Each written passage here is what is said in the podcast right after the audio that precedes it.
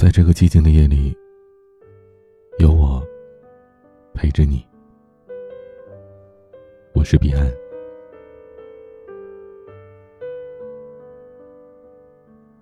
元旦快零点的时候，全世界都在总结、展望和祝福。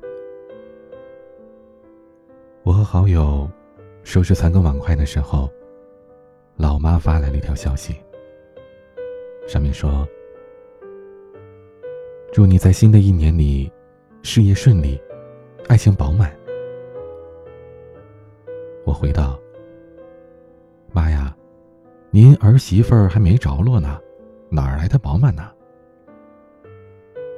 我妈回消息说：“哎呀，就快来了，你再等等吧。”我对着屏幕傻笑了好久。妈妈年轻的时候是一个非常漂亮的女人，骨子里是典型的中国传统式贤妻，在她看来。洗衣做饭、相夫教子，这就是毕生最好的事业与归宿了。现在看妈妈年轻时的照片，皮肤白皙，气质温婉。说是那个时代精致女人的标准，一点不为过。我父亲，算是一个有才华的人吧。年轻时仗着好看。和不少姑娘看电影、谈恋爱。经朋友介绍，只见了我妈一面，他就嚷着要提亲了。听我妈说，除了他，我爸真的没对哪个女人那么用心过。两个人很快就坠入了爱河。我爸又仰仗着三寸不烂之舌，在姥姥面前表决心，终于娶到了。我贤良淑德的妈妈。婚后很长一段时间，他们过着特别舒心的日子。奈何我爸爸性子急，脾气也差，往往一言不合便拔刀相向，眼睛里也容不得沙子，在体制内工作时四处碰壁。仕途不得意，回家也经常和我妈吵。小学每一次放学回家。到门口的时候，我都会先下意识地趴在门上听。如果听见里面有争吵，我会马上夺路而逃，跑去球场或者公园，玩到很晚才回家。浑身浓重的泥泞汗味儿。到家之后，刚好赶上他们吵完，带着彼此给的怨气再来训斥我的下半场。有时男子单打，也有时是男女混双。有很长一段时间，爸爸的生活都是浑浑噩噩的，饮酒、赌博、彻夜不归。家里经常只有我，和满脸倦容的妈妈，两个人面面相觑的。在记忆里，小学时的每一个黄昏，都是模糊粘稠的。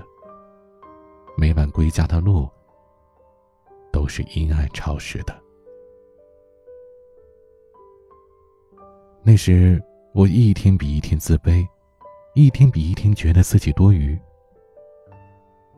春游之后，老师带着学生和家长一起拍合影。我一个人靠在最旁边的位置。干净的校服，透着一股无奈的硬弱。班上和我最好的同学，特别难过的和我说，他爸爸妈妈要离婚了。我并没有给他任何的安慰，反倒是羡慕起来。我甚至想着，要是我爸爸妈妈也离婚，那该多好啊！要是我的家里再也没有争吵了，那该多好啊！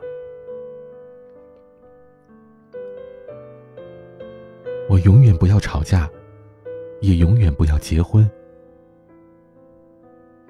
十岁的我。把这句话写进了日记本。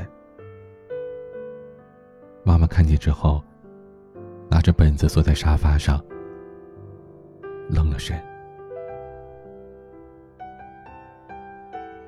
我刚上初中的时候，有一次爸妈吵得特别凶，互相都说了要离婚的狠话。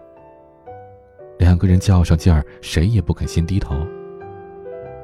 妈妈一气之下约了几个关系好的同事出去散心，从长春到大连，又坐船去了威海和青岛。现在看来，妈妈绝对是那个时代文艺青年的典范。已经身为人母的她，一次奋不顾身的爱情，多年以后，还能再来一次说走就走的旅行。妈妈不在的日子里，我有一种被人放弃的感觉。那段时间，我异常的消迷。偷化学老师的酒精灯烤土豆，用足球砸校长室的玻璃。晚上放学，载着女同学在城里闲逛。我像是报复他的突然离开，又像是用自暴自弃来缓解被放逐的难过。这种突如其来的自由当中，我找不到丝毫的快乐。就这样，浑浑噩噩的过了差不多一个月。有一天放学，我骑车载着一个和我顺路的女孩回家。在我回家必经的十字路口，我看见了旅行归来的妈妈。我扫了她一眼，并没有停下车，而是直接骑了过去。把女孩送回家之后，我才慢慢悠悠的骑车回家。直到现在，我还记得路口处妈妈看我的那个眼神，诧异当中带着些许失望的黯淡。随后的路上，女孩和我说的话，我都是心不在焉的，感觉骑车踩下的每一下，都是那么的虚无。到家以后，妈妈没有问我关于女孩的任何问题。尽管心虚，可我还是憋了很多的气话。计划着等他开口问我，我就开口告诉他我早恋了，即使并不是那么回事儿。可是自始至终，妈妈都没有问过我。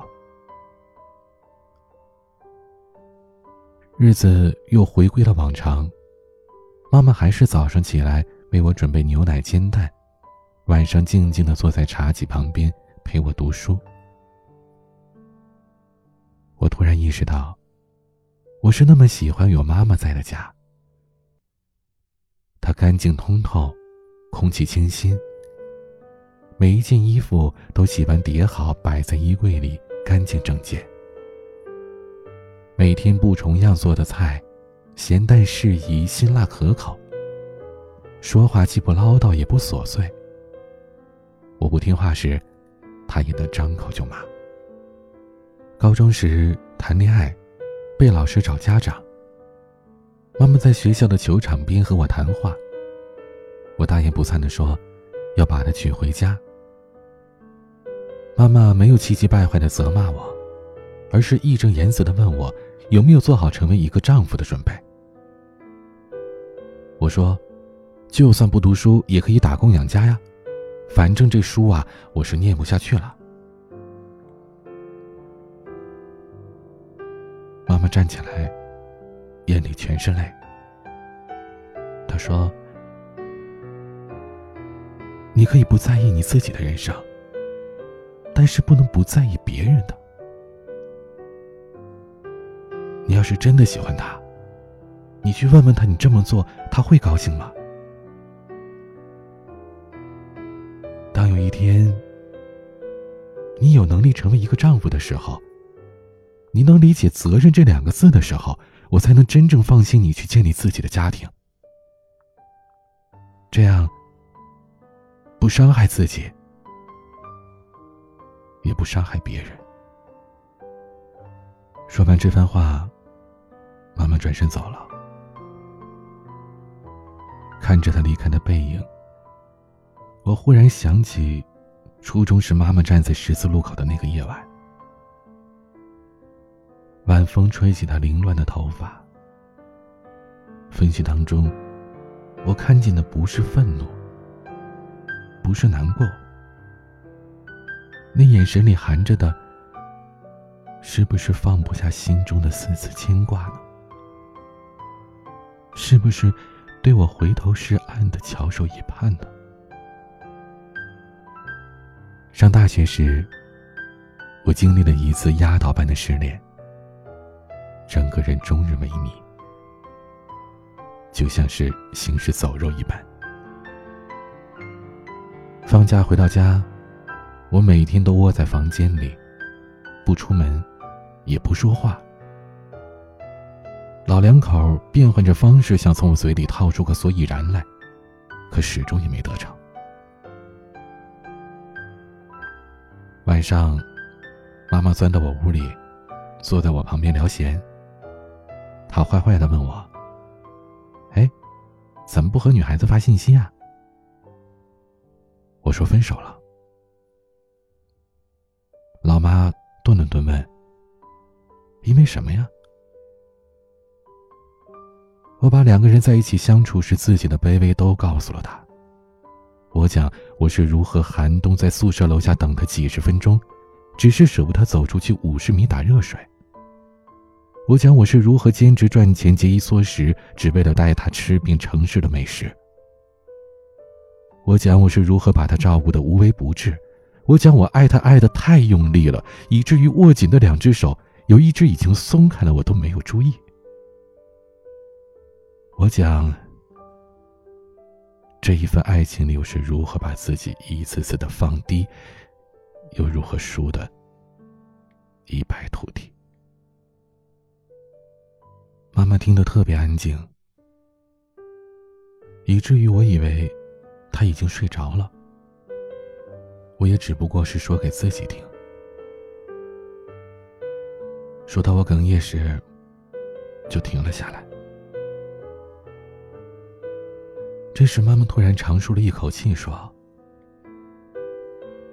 一份爱情，两个人相处，很难每时每刻都照顾到对方的感受。”就像玩跷跷板，根本做不到平起平坐一样。有时候，你忙活了好一通，好不容易让自己的地位变高了，别人却不玩了，你就又掉了下来。很久以后，你才会明白，好的爱情里没有高低，最高的，永远是中间最平衡的那里。这需要两个人爱的不分伯仲，相差无几，一同上下，也一起努力。我当时听完这些话，吓得坐起来问他：“妈，我不在家，你都看了些什么呀？这话您从哪儿学来的呀？”妈妈淡然一笑，随后说：“不过呢，我还挺高兴的。”我问他：“母上大人，您是为什么这么高兴啊？”妈妈仰了仰头说：“从小到大，你和女孩子的事儿，我从来都不多管。我真怕我和你爸吵的那些年，会让你对‘爱’这个字产生误解，怕你受我们的影响，厌恶爱情，也厌恶婚姻。”今天听你说你是怎样认真的爱一个姑娘的，我挺高兴的，真的。我这才明白，原来妈妈这些年的放任，一直是为了维护爱情在我心目中的形象。她担心她和爸爸的争吵，会影响我对于爱情起初的判断。她把我儿时的一句戏言牢牢记在心里。一直小心翼翼地照看着儿子爱情观的成长，他怕在我成长的过程当中，有多余的一点点干涉与用力，都会将爱情在我心目当中本来已经不堪的形象，彻底揉碎。我妈那个年代的人，娱乐匮乏，他们认识的歌手也就那么几个面熟的，阎维文老师。算得上是我妈半个男神了。再加上听说严维文老师经常露面赶演出，是为了给自己罹患癌症的妻子赚钱治病，更是加重了他在我妈心目中的分量。有一次，严老师上《艺术人生》，朱军惯用的老套路，和严老师聊完他与妻子的往昔之后，让他面对着镜头和妻子说几句话。严老师当时特别含蓄。对着摄像机几次欲言又止，最后，他只说了六个字：“下辈子还是你。”严老师说完，把脸转到后面。我看见妈妈的眼里闪着晶莹的泪光。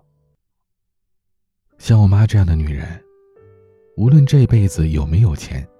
得意失意，终究还是感情最大。无论在外面有多风光，最终也还是得要一盏家灯。几口人坐在沙发前，聊聊新闻，谈谈人生。在我妈眼里，爱情永远是绝顶的好东西。他从来不会把自己的遭遇放大成对世俗的偏见。他自始至终都认为，人应该为感情而活，为挚爱的人而活。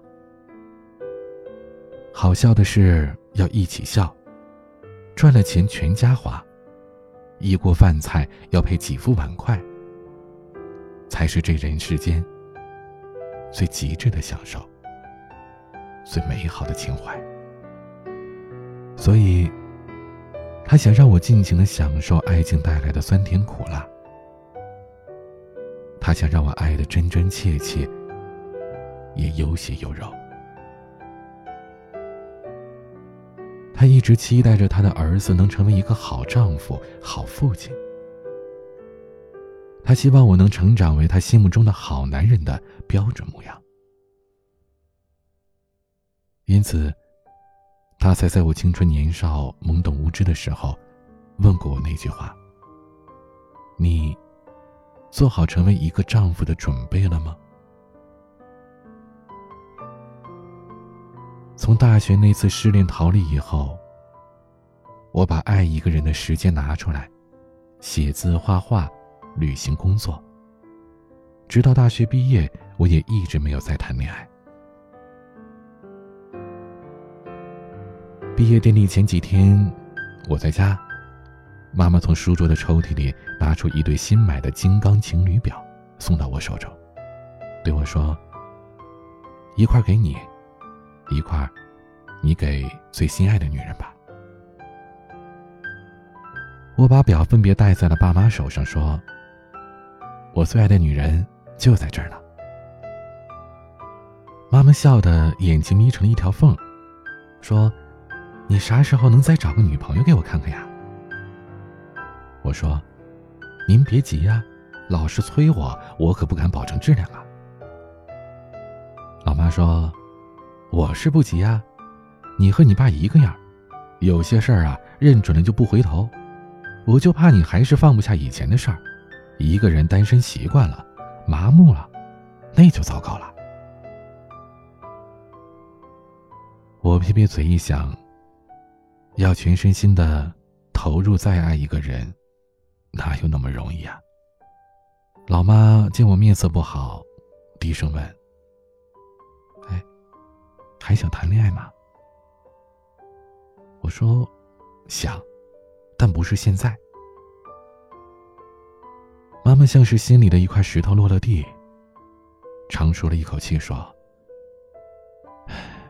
想就好。”那时，我实在不理解妈妈买那对手表的心意。后来，我一个哥们失恋，叫我陪他喝酒解闷儿。我已经做好了将烂醉如泥的他背回家的心理准备。可是，我们只是面对面的喝了两瓶啤酒，聊了聊工作和以后。我知道。朋友不是善于伪装的人，也不喜欢深夜自怜或者独自哀嚎。可在他脸上，我看不出丝毫的伤心与难过。我发现，再也没有一场爱情，可以将他死死的按在案板上，任意宰割。此时的他，无比强大，也无比的悲哀。什么是爱情里的麻木呢？就是你把相信缘分的时间拿出来，开始相信命运。我这才明白，妈妈是怕我变成她，怕闹到最后落得个看破红尘，心体如发。有些感情像是慢性毒药，劫后余生残存于记忆，怎么也不肯放过你。老妈费尽了心机，也不过是担心我一直陷在疗伤的意识里，不能放开手，好好爱别人，好好爱自己。去年春节回家，一下出租车，就看见老爸和老妈牵着手，一起站在小区门口并排对我笑。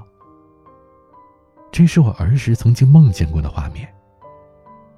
那一瞬间，我竟然有在做梦的感觉。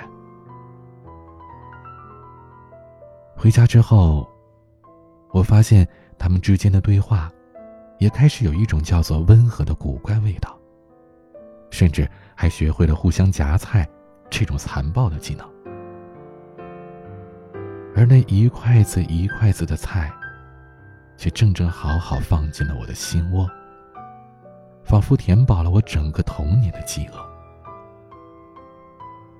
我头一次因为感到自己的多余而激动万分。我终于可以想象，多年以后，我的孩子已经开始调皮，会骑在爷爷奶奶的脖子上撒泼时，他们不会当着孙子孙女的面再吵，他们也会在我要动粗教育孩子的时候。团结起来，任性的挡住我。父亲终于放下了脾气，愿意心平气和的教给我一些人生经验。母亲会和我的妻子聊我儿时的调皮和照顾孩子的技巧。他们也会像其他的老夫老妻一样，跳健身操，打小麻将。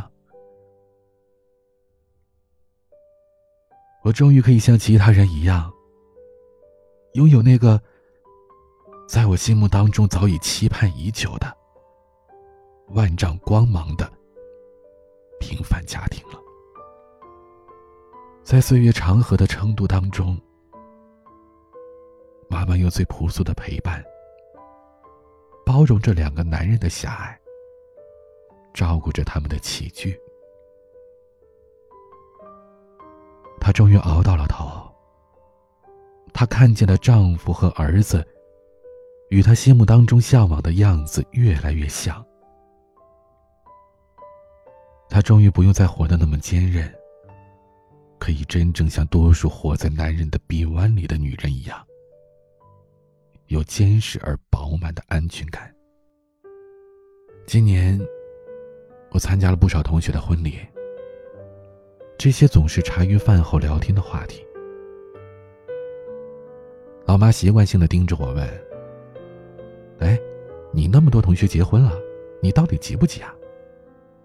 邻居家的闺女说什么“宁缺毋滥”，你是太挑了还是真没人要啊？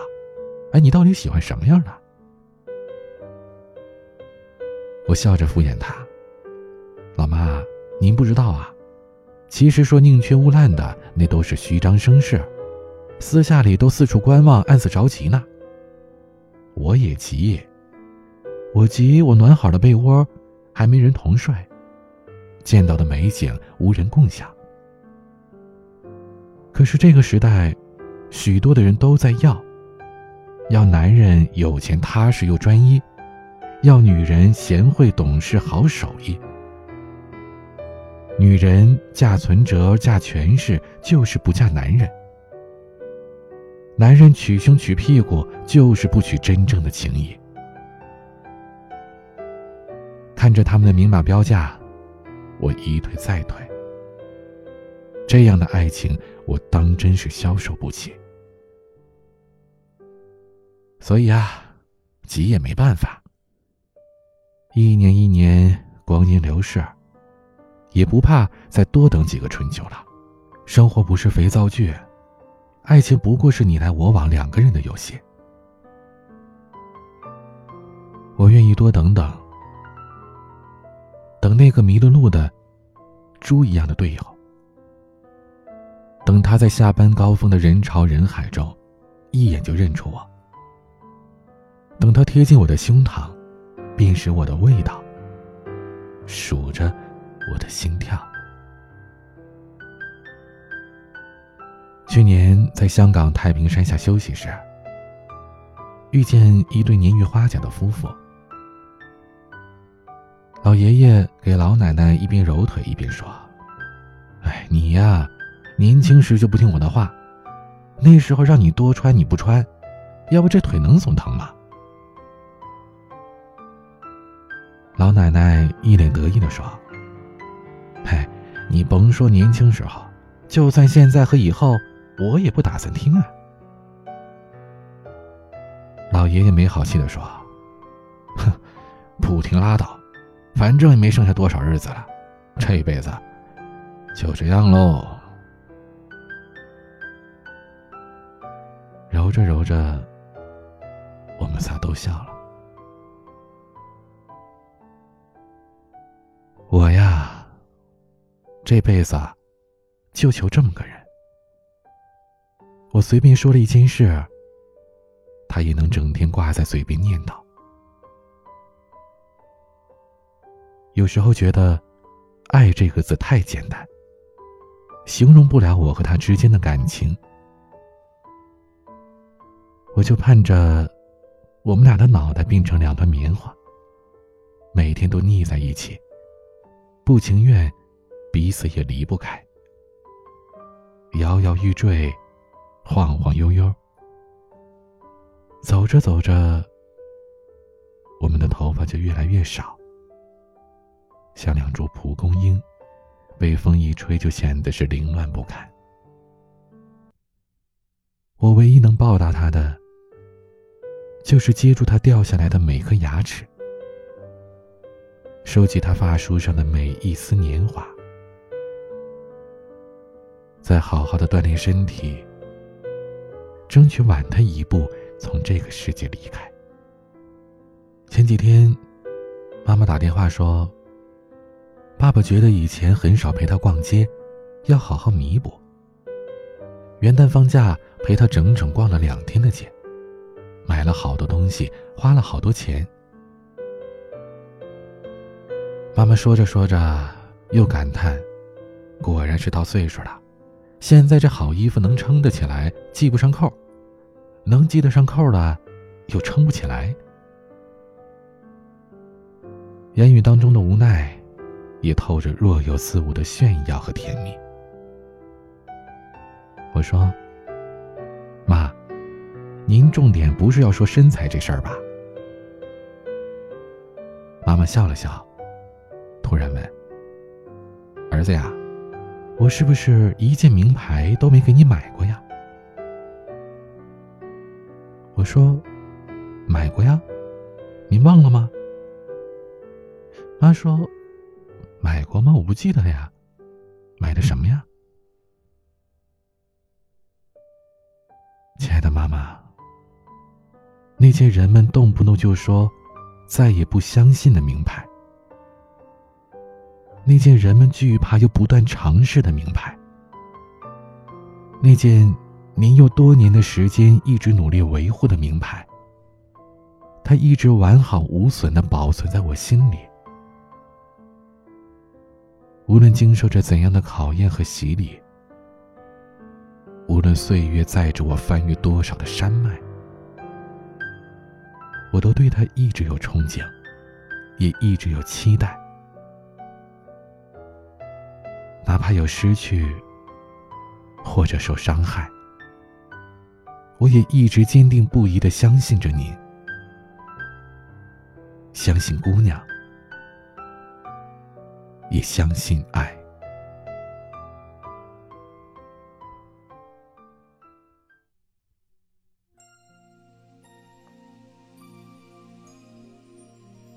今天的晚曲来自张学友的《你最珍贵》，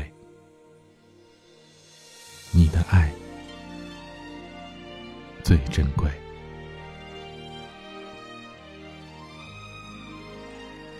欢迎添加我的私人微信号：a 一二三四五六七八九零 b c d s g，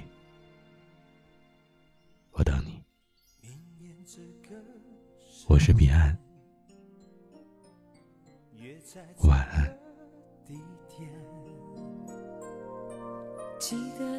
的玫瑰，搭上领带，系上思念。动情时刻最美，真心的给不。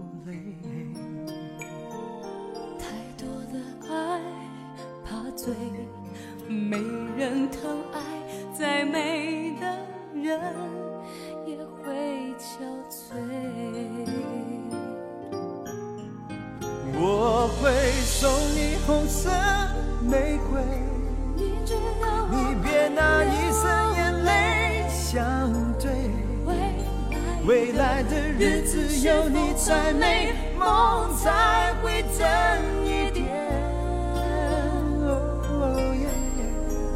我选择。在你爱里沉醉，你守护着我穿过黑夜。